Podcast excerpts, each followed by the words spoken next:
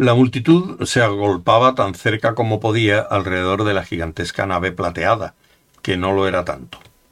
El perímetro inmediato estaba vallado y lo patrullaban los pequeños robots volantes de servicio.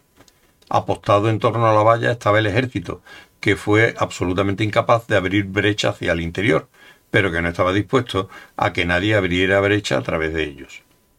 A su vez, se hallaban rodeados por un cordón policial, aunque la cuestión de si se había formado para proteger al público del ejército, o al ejército del público, o para garantizar la inmunidad diplomática de la gigantesca nave y evitar que le pusieran multas de tráfico, no estaba nada clara, y era tema de muchas discusiones. Ahora desmantelaban la cerca del perímetro interior. El ejército se removió inquieto, sin saber cómo debía reaccionar ante el motivo de su estancia allí, que parecía ser simplemente el de levantarse y marcharse.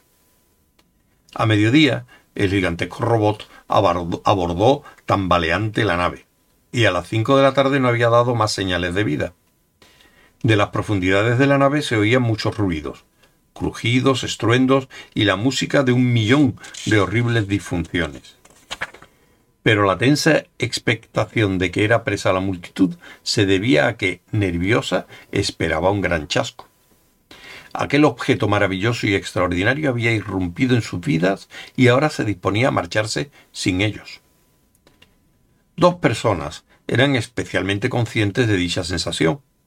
Arthur y Fenchurch escrutaban ansiosamente la multitud, incapaces de localizar a Ford Prefect en parte alguna, ni de hallar el menor indicio de que fuera a aparecer por allí. ¿Hasta qué punto es digno de confianza? preguntó Fenchurch en voz baja. ¿Hasta qué punto es digno de confianza? repitió Arthur, soltando una ronca carcajada. ¿Hasta qué punto es poco profundo el océano? ¿Hasta qué punto es frío el sol? Cargaban a bordo las últimas piezas de la estructura de transporte del robot, y las pocas secciones que quedaban de la valla se habían colocado al pie de la rampa para cargarlas a continuación. Los soldados que hacían guardia en torno a la rampa estaban congestionados. Se gritaban órdenes de un lado a otro, se celebraban apresuradas conferencias, pero, por supuesto, no había nada que hacer. Desesperados y sin ningún plan, Arthur y Fenchurch avanzaron a empujones entre la multitud, pero como la propia muchedumbre trataba de abrirse paso a través de sí misma, no llegaron a ningún sitio. Al cabo de unos minutos ya no quedaba nada fuera de la nave. Todas las partes de la cerca estaban a bordo. Un par de sierras de calar y un nivel de burbuja volantes hicieron una última comprobación por el emplazamiento y luego entraron chirriando por la gigantesca escotilla. Pasaron unos segundos. Los ruidos del desorden mecánico procedentes del interior cambiaron de intensidad y poco a poco Pesadamente, la enorme rampa de acero fue elevándose, saliendo del departamento de alimentación de Harrods. La acompañó el ruido de millares de personas, tensas y excitadas, que se sentían completamente ignoradas. Un momento. vociferó un megáfono desde un taxi que se detuvo con un chirrido de ruedas al borde de la bullente multitud. Se ha producido una importante brecha científica. No, un adelanto, corrigió el megáfono. Se abrió la puerta y del taxi saltó un hombre de escasa estatura procedente de las cercanías de Betelgeuse. Llevaba una bata blanca. ¡Un momento! volvió a gritar. Esta vez blandía un aparato negro, corto y grueso, que emitía señales luminosas. Las luces parpadearon brevemente, la rampa detuvo su ascenso y, obediente a las señales del pulgar, que la mitad de los ingenieros electrónicos de la galaxia tratan de interceptar con nuevos medios, mientras que la otra mitad constantemente investiga a otros para interceptar las señales interceptoras, inició su lento descenso. Ford Prefect cogió el megáfono del interior del taxi y empezó a gritar a la multitud. ¡Abran paso! Dejen paso, por favor. Se trata de un importante descubrimiento científico.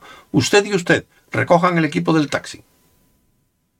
Enteramente al azar, señaló a Arthur y a Fanchurch, que lucharon por salir de entre la muchedumbre y acudieron prestos al taxi. Muy bien, ruego que abran paso, por favor, a unas importantes piezas de equipo científico, bramó Ford. Que todo el mundo mantenga la calma. Todo está descontrolado. No hay nada que ver. No es más que un importante descubrimiento científico. Mantengan la calma. Es un importante descubrimiento científico.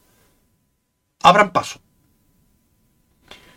Ansiosa de nuevas emociones, encantada de verse repentinamente aliviada de la decepción, la entusiasta multitud se replegó y empezó a abrir paso.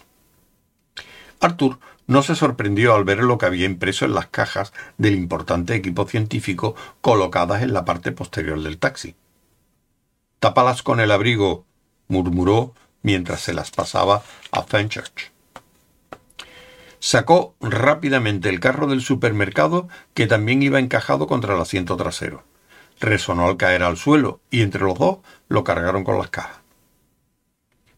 Abran paso, por favor, volvió a gritar Ford todo está bajo adecuado control científico. Me dijo que pagarían ustedes, advirtió el taxista a Arthur, que sacó unos billetes y le pagó. En la distancia se oían sirenas de la policía. Muévanse, gritó Ford, y nadie resultará herido. La multitud se abría y cerraba a su paso, mientras ellos empujaban y tiraban frenéticamente del resonante carro del supermercado entre los escombros hacia la rampa. Está bien, seguía gritando Ford. No hay nada que ver. Todo ha terminado. En realidad, nada de esto está pasando. Disuélvanse, por favor, tronaba un megáfono de la policía a espaldas de la multitud. Se ha producido una brecha. Abran paso. Un descubrimiento, gritó Ford, haciéndole la competencia. Un descubrimiento científico. Habla la policía, abran paso. Equipo científico, abran paso. Policía, dejen paso. Cintas magnetofónicas.